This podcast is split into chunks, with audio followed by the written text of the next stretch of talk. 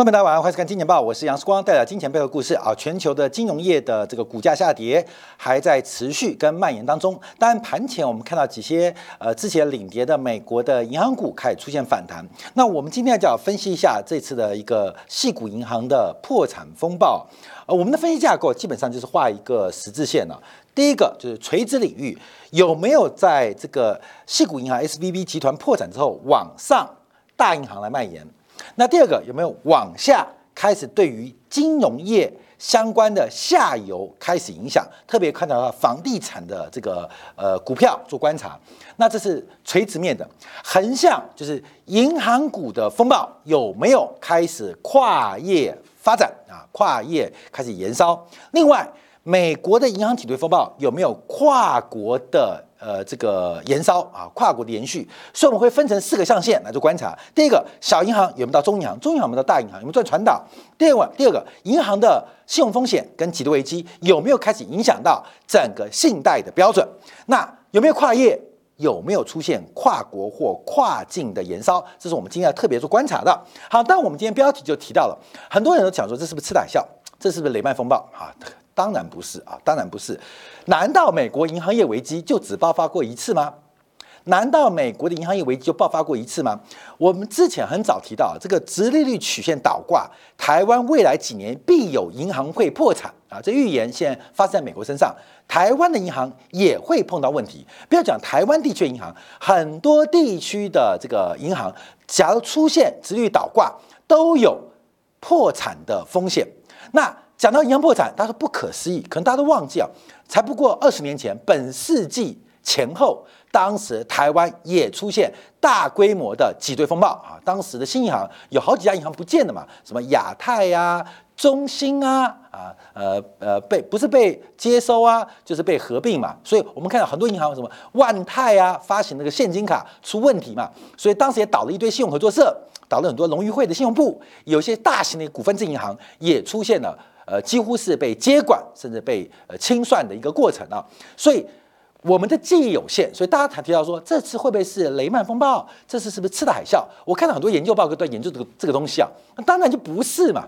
那因为大家的记忆有限，所以大家只想到两千零八年。可两千零八年以前，我们举一个最好的例子啊，这一次可能比较相近的，像美国一九九零年代初期的除贷危机。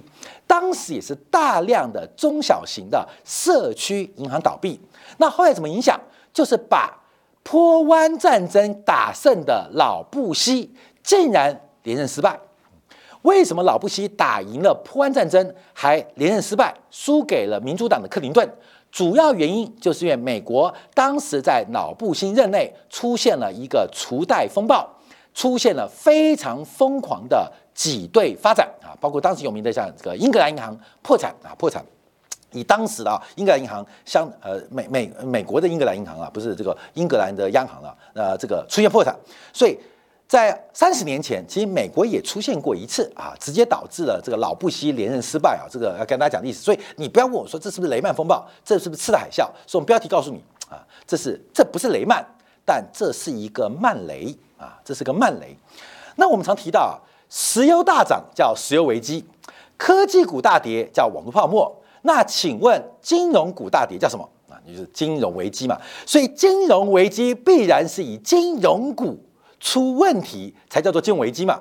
假如今天跌的是石油股，那就石油危机；今天跌到的是塑胶股，就是塑胶危机；跌的是雨伞股，就雨伞危机；跌到半导体股，就半导体危机嘛。所以跌到金融股就叫金融危机嘛。所以是不是场金融危机？它当然市场金融危机，只是金融危机的扩散层面是大还是小，是可控还是不可控？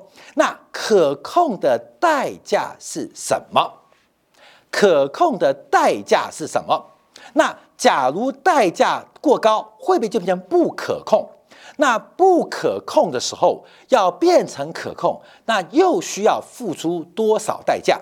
任何的决策，不管是我们日常个人的消费行为、投资行为，大到产业到个别厂商的投资行为、采购行为，大到政府的决策行为，其实大多是是理性的，初期是理性的，要考虑到它。可控的收益跟可控的成本，就如二零零八年三月份贝尔斯登出现危机，那到底救不救？可控的收益是什么？那为了可控，要付出多大的成本？当时美联储包括美国财政部认为成本大过收益，所以就放贝尔斯登倒掉。到九月份，雷曼兄弟出现挤兑风暴，可控的风险是多少？可控的成本是多少？而控制后的收益是多少？在那个周末决定放空放手，就是成本太高啊。因为只要政府要援助替雷曼兄弟的过度激进跟整个美国房地产托底的话，就会影响到美联储的信誉，影响到美国信誉，影响到了整个美国的立国精神，所以放手啊，让雷曼兄弟破产。那破产之后，让整个事情大乱啊，这时候就不一样哦，看到没有？本来要花两千亿解决的事情，为什么后来花两兆？因为两千亿解决三千亿，两千亿解决一千亿的事情，那当然划不来嘛。所以两千亿的事情解决一千亿的事情，所以美国财政部到美联储决定放手，因为划不来嘛。可后来为什么变两兆呢？因为两兆的成本是解决二十兆的事情嘛，所以就变成可值得拯救嘛。各位，这是个逻辑啊。那当然你说，那事后论，那为什么要变从？一千亿变成二十兆呢？啊，那是事后论嘛。在当下做决策，当下做决策，你会为多少买单啊？为多少买单？这是一个决策问题嘛。我举个非常不恰当的例子啊，不恰当的就是，呃，开车你不小心擦到呃这个路人或擦撞到机车，请问你愿意赔多少钱？嗯，先不管对错啊，你就说我对啊，我干嘛赔钱？我错，那多少钱嘛？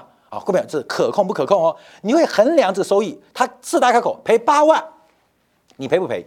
啊，你只个擦伤赔八万啊，我干嘛赔你？好看，就是你愿意去打官司，愿意去警察局报案，愿意找理赔，愿意呃旷日费时去走这些相关的诉讼程序，为什么？因为觉得八万划不来。那我跟你讲哦。假如这个人有一些长期的慢性病，可能会引发更大的问题哟。看到没有？他是一个很穷的三级贫户，而且很多慢性病，你这一撞可不得了了。当下你会丢八十万啊！所以我们很多的决策是当下的决策。好，所以这是可控不可控？我们要再走另外一个方向来跟大家做观察。为什么这不是雷曼，而叫曼雷啊？我们举一个不恰当的例子。雷曼是表外事件，表外的危机，影子银行的发展跟金融创新、证券化之后的包装，导致整个风险无法估计。这像什么？就像我们刚刚结束的新冠传染啊，新冠肺炎，因为它未知，所以我们很恐慌，而且它会传染。你不做清零，你不打疫苗，它可能会无限的传染，还会变种啊。这是表外业务，因为不可控，所以你很恐慌啊！你不可控，所以很恐慌，而且重点它有传染性啊！这是雷曼次大海啸的本质，是表外业务出事情。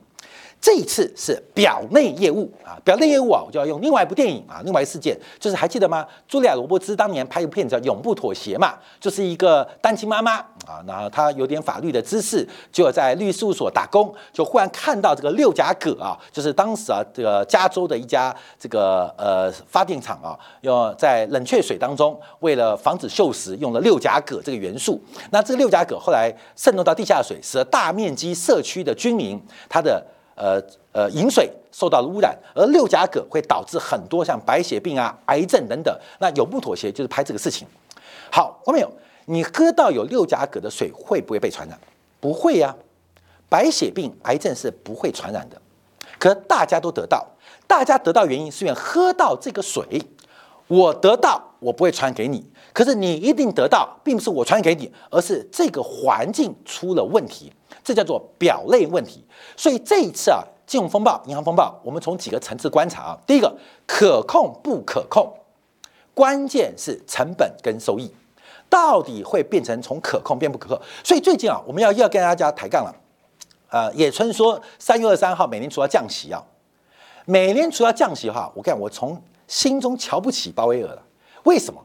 因为这一次破产的是两千一百六十亿美金的细股银行嘛，你为了两千一百六十亿美金开始做降息，这是野村的预估啊，那我们都知道降息发生的事情，通胀可能会卷土重来。美国有两亿的呃呃人民啊，他的工资赶不上物价的增幅，那他的代价什么？就是区区两千一百六十亿美金。为了拯救这家银行，为了让这家银行不至于扩散，就开始降息。我觉得野村的报告，我不知道可能对哦，也可能错哦。可是我从理性做判断，那鲍威尔就不理性嘛？你到底要准备花多少的成本？这个成本不见得量化，但我们知道通胀的风险依旧存在。那你这个成本跟收益怎么办？所以才会发现啊，很多为什么事情会连锁反应？因为在当下的决策没办法，非要等到两兆美金的银行破产，美联储才有可能救嘛。假如发生这种情况下，为什么？因为就是收益跟成本的判断嘛，收益跟成本的判断嘛。所以我们常提到，你看视光节目最特别啊，那股市涨的时候收视率低，股市跌的时候收视率高嘛。那为什么会做这种收视行为判断？因为你对风险的判断嘛，那为什么会对风险有判断呢？就是事情可大可小，股市要跌得快还是涨得快，你就做自己不同的衡量，你自己心中在做价值判断哦。鲍威尔也在做价值判断。假如为了美国第十六大银行，不是第十哦，也不是第六哦，是第十六大银行，规模多大？好大，两千一百六十亿美金，是 J.P. Morgan 的十分之一不到，十五分之一。嗯，为了这家银行，不仅不升息，还宣布降息。我实在不知道这个事情会怎么发展啊！我不知道这事情怎么发展。那唯一的方法就是鲍威尔他知道后面出大事，后面出大事。那出什么大事啊？就我们第一讲，就是这一次不是雷曼哦，是曼雷。而整个美国从银行甚至扩散到金融业，再进一步扩散到全产业，受到长期的污染啊！这这个电影啊叫六甲铬哈，六甲铬污染已经全完了。不是已经确认癌症末期，不然就是癌症初期，不然就是笃定你会得癌症。好，这个问题我们就要怀观察，就是讲这个问题。持续曲线倒挂，持续学倒挂，关没有？很，我们讲很多嘛，大家关于有些尝试，我们这个知识啊，我们问一个问题：在二零一九年之前，全球有十八兆美金的负利率，十八兆规模的负利率债券，谁买的？按照 duration 呢，我们按照美联储 duration，按照财政发行 duration，平均大概是六点五年啊，六点五年 duration。买什么？买零利率商品，买零利率商品啊。从二零一九一八一九嘛，那时候最高到十八兆，十八兆的规模。请问谁买的？零利率哦，没有报酬哦。现在资金成本多高？现在资金成本五 percent，那当然会破产嘛。这就是你喝了六甲铬的地下水嘛。这是一个长期扭曲结构，一旦修复，就算六甲铬去除，可是你长期饮用已经根深蒂固，产生了全范围的伤害，没有办法逆转。因为这十八兆负利率的债券一定要有人买单。那 duration 我们估计啊，大概是六年以上，六年以上，也就是这六年你要保证你的资金成本要低于零，不然你就要赔钱。不然你就要亏损，为什么？因为我的资金成本大于零，我买的零利率的这个债券，那我就是亏损嘛。我现在百分之三的负债成本去投资一个百分之零点四，那不是个蠢蛋吗？看没有？这个蠢蛋已经发生了。这只是零利率的债券哦。我们现在去看哦，现在的资金成本来到百分之五，我们可以讲全球在呃这个呃呃存续期间当中的债券，可能是一百八十兆。全球有可能有一百八十兆的债务包含债券，现在都在溺水，都在溺水发生了。债券是一百八十兆之中，还包括其他的债务，只要是中长期债务都发生了。你进一步扩散，不只是债市哦，包括了股市的估值，包括房市估值，全部溺水。好，关键说我们提到这一次不叫雷曼，这叫慢雷，因为整个长期。资资产报酬率跟短期资金成本的倒挂关系，这一定完蛋，这一定完蛋。所以现在救跟不救都一定完蛋。好，各位朋友，那美联储在想什么？美联储想什么？那就是直率曲线恢复正常啊。直率曲线恢复正常有怎么两个事情？看到没有？利率跟相关，直利率嘛，直利率跟它的市价是负相关，所以利率要下来，就是债券价格要走高，这样压下来啊。债券价格要大涨，债券价不是票券啊，就短期资金要大涨。那另外一个，那长期的资金要变正，那这边就要大幅的抛售啊，价格要大跌啊，价格要大跌，价格要大跌，这个利率才会弹高啊。后面做什么事情？所以我们昨天节目不结论吗？叫大家存美元定存，叫大家存美元定存。其实以这动作，除了给自己赚到利息跟汇兑收益之外，更重要一个很神圣使命，你正在拯救世界，不是开玩笑的哦。假如大家开始抛售远期资产来投资短期的。呃，货币市场啊，包括定存，包括的定存单，那基本上你可以拯救世界哦，拯救世界。你不要再讲些什么恶心的话啦，这世界什么跨性别，不要讲什么拯救世界。你现在唯一拯救世界动作，就赶快把你的资产卖掉，去存美元定存。那可能赚，可能赔哦。可重要是可以让持续曲线回来，而这个回来才能解决从狭义的银行的资产负债表表内业务，到广义的全金融业，包括全市资产市场所有各大类的。相关的匹配结构，这就是目前的问题。所以，关键重要。那这几天发生的事情，啊，这就是美国不升息啦，债券价格大涨啊，长期利率继续往下。所以，这叫饮鸩止渴。因为不升息，所以长期的国债变成疯抢。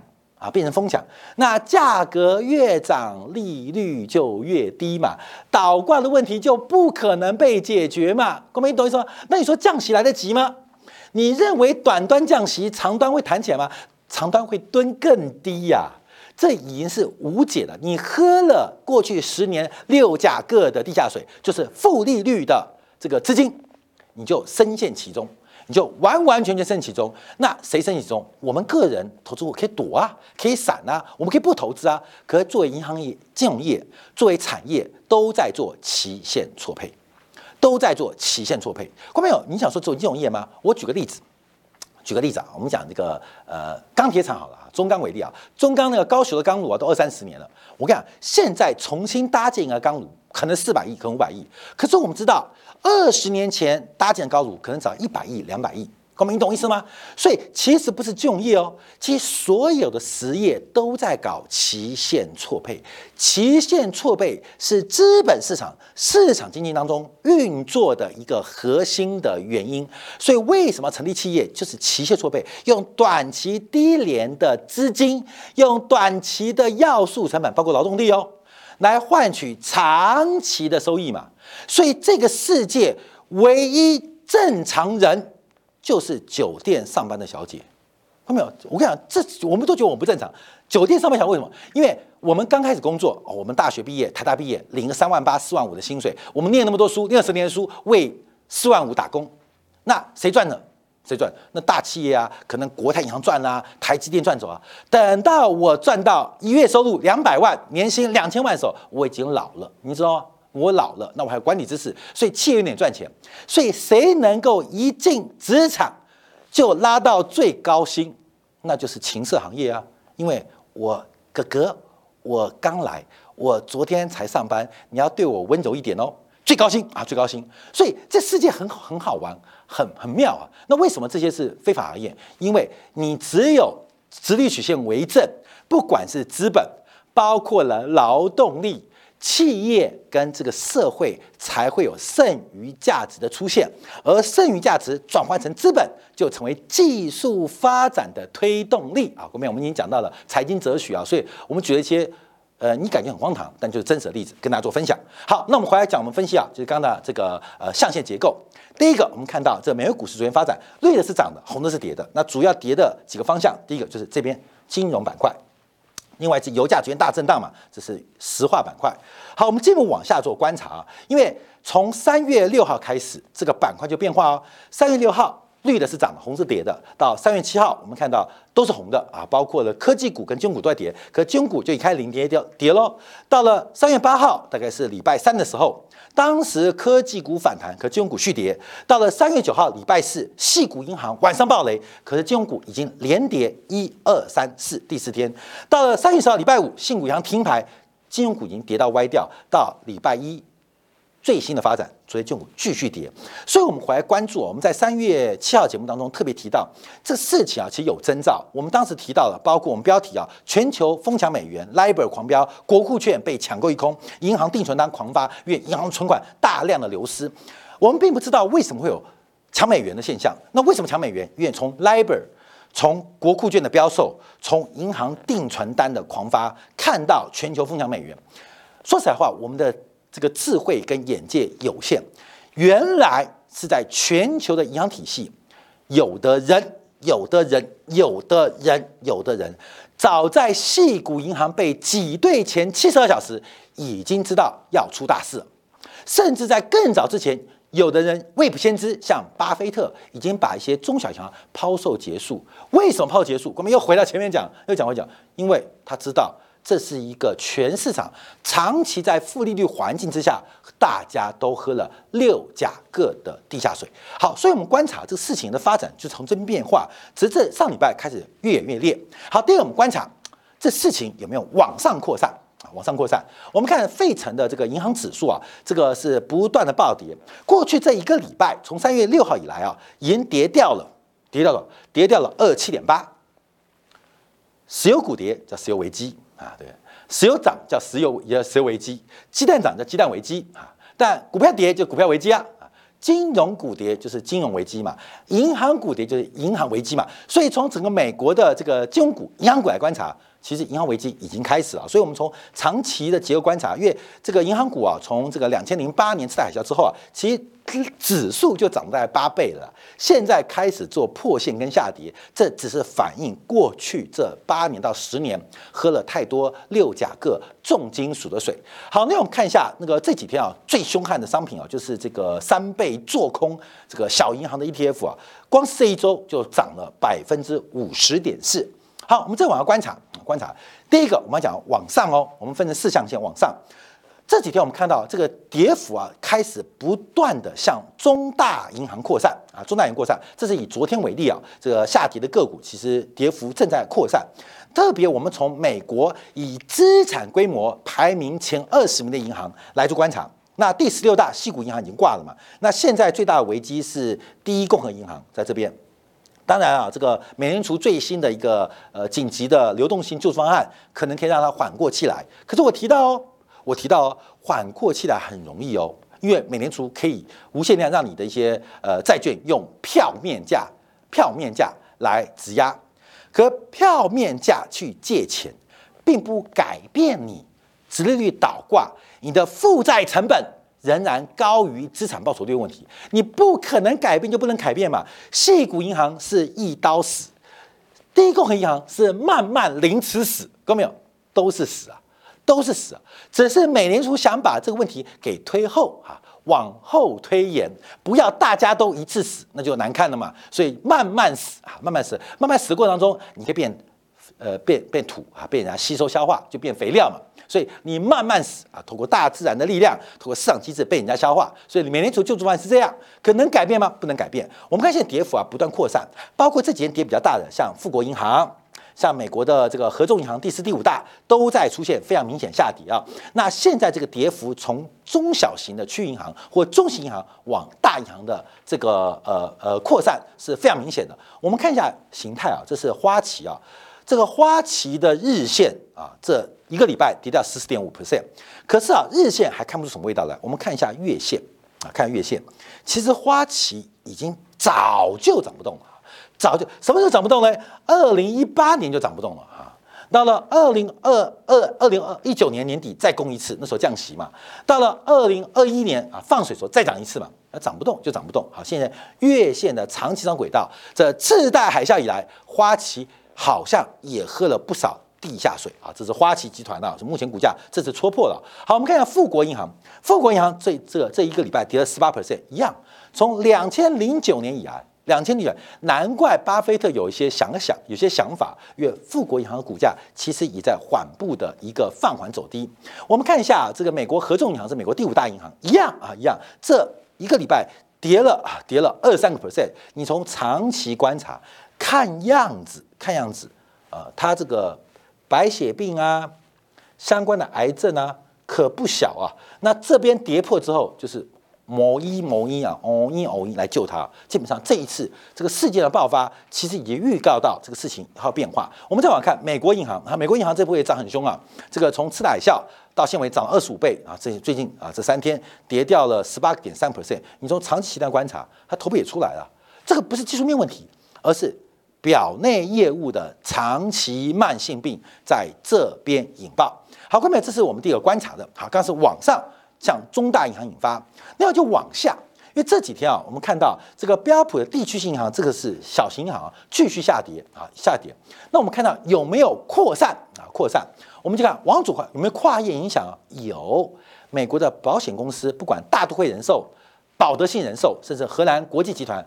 安泰人寿啊，这几个这个不管是台湾观众、大陆观众还是海外观众，应该都认识啊。这大陆大都会观众就是那个史努比嘛，啊，保德信怪兽，反正都是找一个动物做指向，呃，都在大理，啊，大大理，开始扩散喽，开始扩散。那他们的六甲个喝的只多不少，前面银行是当水喝，他们不仅当水喝，还用来煲汤啊，还煲汤。所以这几天啊，保险公司也开始扩散。那更妙的是，我们看到几档个股啊开始出现变化，美国运通。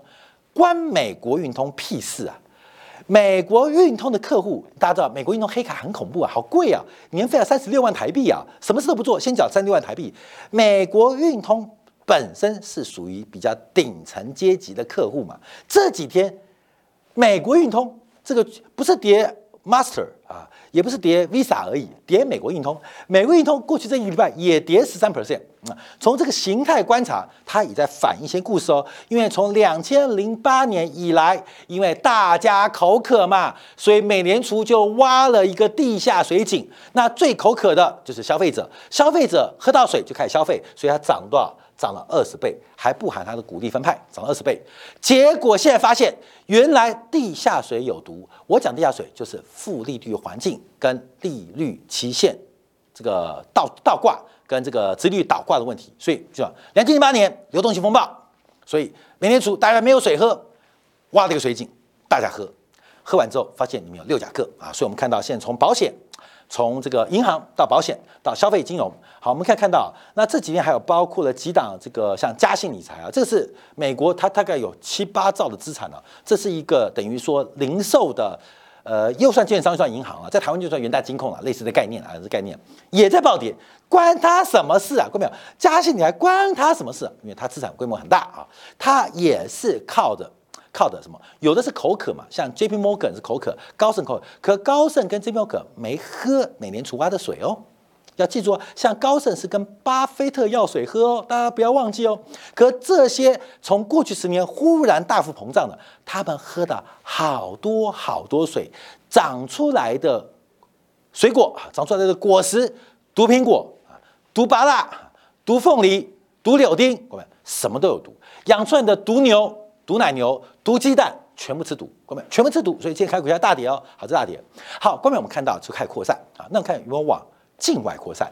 在昨天呢，其实上礼拜开始，英国的银行股也开始大跌了啊。虽然汇丰银行第一时间啊受到政策的要求，把这个西谷银行呃伦敦的分公司用一英镑买下来，可自己自身难保啊，自身难保。我们看 HSBC 啊，本来好好的。本来好了，这几天也开始做大跌跟重挫啊，大跌重挫，所以我们看到这银行股正在做扩散。我们看日本啊，日本在今天啊，就是被银行股给拖累。我们看日本最大的就是这个呃呃呃日银这个三菱三菱日联银行啊，这几天股价也开始做转折。本来他们赚的是国际套利嘛，因为日本银行最了不起，他们全球最便宜的资本。零利率嘛，然后在全世界，套套套套套套到处套利啊，套利。所以日本金融业啊，过去几年体质还不错啊，因为它有最便宜的资本在国际套利，它等于自己有水井啊。日本央行每天喷水啊，不不不不不不，那随时都在喷水啊，喷水，所以他们有最便宜的水，那到处去套利，就干嘛？套到有毒的六个六价格啊，所以它现在开始也倒了霉。所以今天啊，日本的银行股也开始出现了大跌。法国一样，法国农业银行啊，这 个法国巴黎银行这些股价也重挫。那在瑞信的风暴，大家本来在笑，为什么？因为敌人的失败就是我的成功啦，你懂吗？瑞信在倒了，法国巴黎银行最高兴啊，HSB 最高兴嘛，对吗？就是人要成功，最好方法就是原地不动，等别人失败啊，等别人失败。那法巴呃 HSBC 看到瑞信瑞信的失败啊，基本上呃只要不有系统风暴，反正都很开心。可现在开心不起来。为什么瑞幸淹死了啊？淹死了，最后吐出来了两口水，六甲铬，大家幸灾乐祸啊，死得好。然后说怎么死的？法医说因为喝了美联储的地下水。法巴可以去不得了，我过去十年也喝不少，各位也喝不少，所以他们去做健检啊，一做健检惨了，你活不到几天了啊，大家就很害怕啊，你剩下三个月寿命，所以现在股价都大跌。根本就讲，现在还在蔓延，现在往新兴市场蔓延，包括我们看西班牙银行、桑坦德银行，最近股价也开始，本来活得好好的，因为这我们的欧洲各国的债券利率啊，最近不仅啊谈的不多，还相反的跟德国国债它的价差收平，也出事啊，也出事。好，后面我们提到这个问题的时候，因为我才提到什么叫做金融危机，就是金融业出现危机嘛，所以说金融危机，金融危机爆发了。可这事情会大还小，会可控还不可控？那关键就在于控制要投入的成本跟控制得到的收益。我大胆预测，在国际的这个银行业没有进一步破产的风险之下，鲍威尔跟这些联邦理事们要考虑到，假如开始转变它的货币政策方向，所付出的远期成本来面对短期的风险，后面有。长期主义者可以把一手烂牌打成好牌，机会主义者会把一手好牌打成烂牌。我相信这些央行，不管是各国央行，他们都是长期主义者，因为短期的事件而把一手好盘打成烂牌吗？还是鲍威尔或各国央行长是个机会主义者，他会把一手好牌打成烂牌吗？后面这是我们特别做观察跟解读哦，所以今天晚上稍后公布 CPI 啊，但这个 CPI 数据还会引发市场震荡。可对于美联储的观察，还是不要忘记鲍威尔的扣市场，假如反弹了，下礼拜美联储你不要做过度乐观的期待，市场跌了，鲍威尔的算盘就清楚了。本来降息的远期成本可能是两兆啊，两兆。那除非除非你的这个风险就是鲍威尔救市的收益超过两兆，那鲍威尔他可能不仅不升息，还会降息。那过没有？纯粹于各位我们所有市场参与者的共同决定啊。那你决定不了没关系，你就看大家怎么决定，就知道答案了。好，感谢大家的收看，明天同一时间晚上八点，杨世光在《见报》与各位再会。